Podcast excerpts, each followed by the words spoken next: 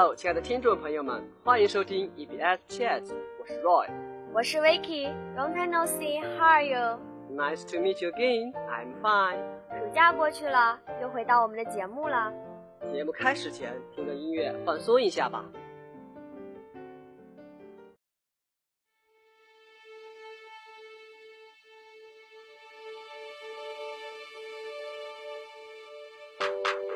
If was a fairy tale, I would charge it and rescue you. On a yacht, baby, we would sail to an island where we'd say I do. And if we had babies, they would look like you. It'd be so beautiful if they came true. You don't even know how very special you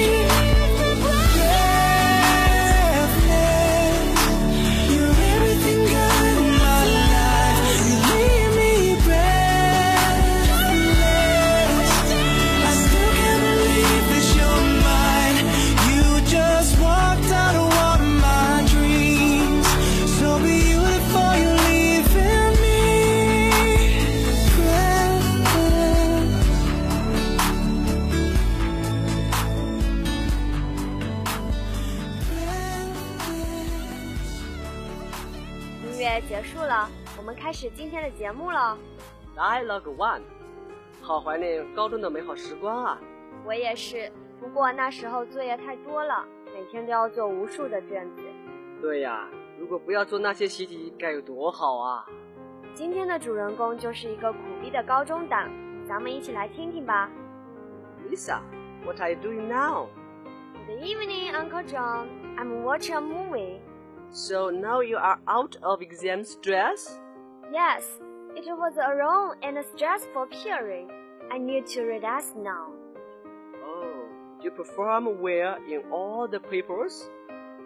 I'm satisfied with my performance. Although I had to lead some questions in the math paper and some in the science paper. Didn't you know the answers? I knew all the answers, but due to lack of time, I was unable to write the answers. Happens to the most students. How many marks do you expect? I expect about 80 marks because I wrote good answers. What will you do in your vacation?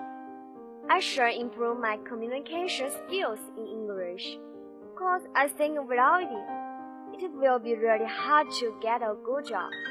That's a good idea. I'm sure you will get a good result.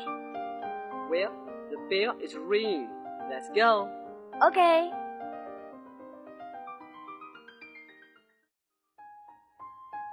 Dialogue Two，你有没有关注我们校园的工作站啊？什么东西啊？我没听说过啊。就是一个会提供兼职机会类的一个群号。好吧，那应该怎么跟需要兼职的人联系呢？今天的文章恰好可以解决你提的这个问题，一起来听一听吧。Morning. I'm calling about a job I saw last night on your paper advertisement. Oh yes. So tell me, what interests you about the job? Well, I saw it was just right for me. Really? Could you tell me a little about yourself? Yes, I'm 27 now. I have been working abroad for four years. Where exactly have you been working? In Germany, Oh, Germany. Mm, and what were you doing there? secretarial work. Do you have any special reasons for wanting to come back? I thought it would be nice to be near my family again. I see. Mm, and how do you see yourself developing in this job? Well, I'm ambitious. I do hope that my career in secretarial work could lead eventually into management. Oh, I see. Mm, well, thank you so much for calling and introducing yourself. I look forward to receiving your written application in a day or two. Okay, thanks.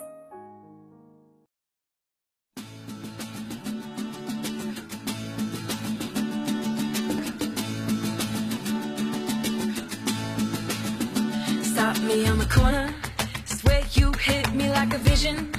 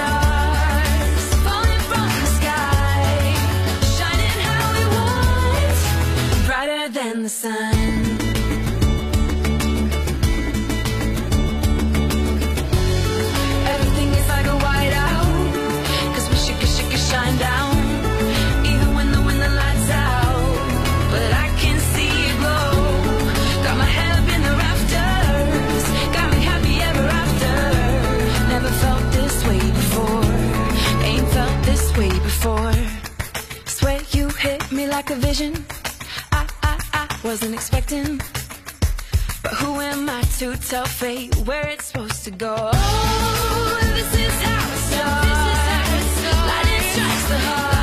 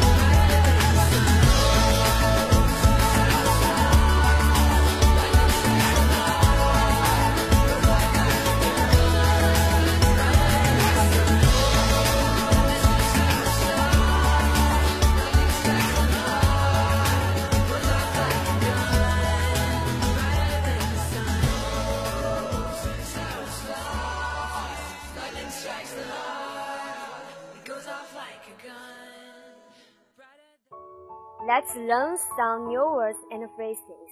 Number one, perform 动词执行，P E R F O R M perform. For example, every manager must perform some duties of a ceremonial nature. 每个管理者必须执行一些礼仪性的任务。 Number two, expect 动词预期 ，e x p e c t. For example, this is what we expect to happen. 这就是我们所预期将会发生的。 Number three, secretarial 形容词秘书的，S E C R E T A R I A L secretarial.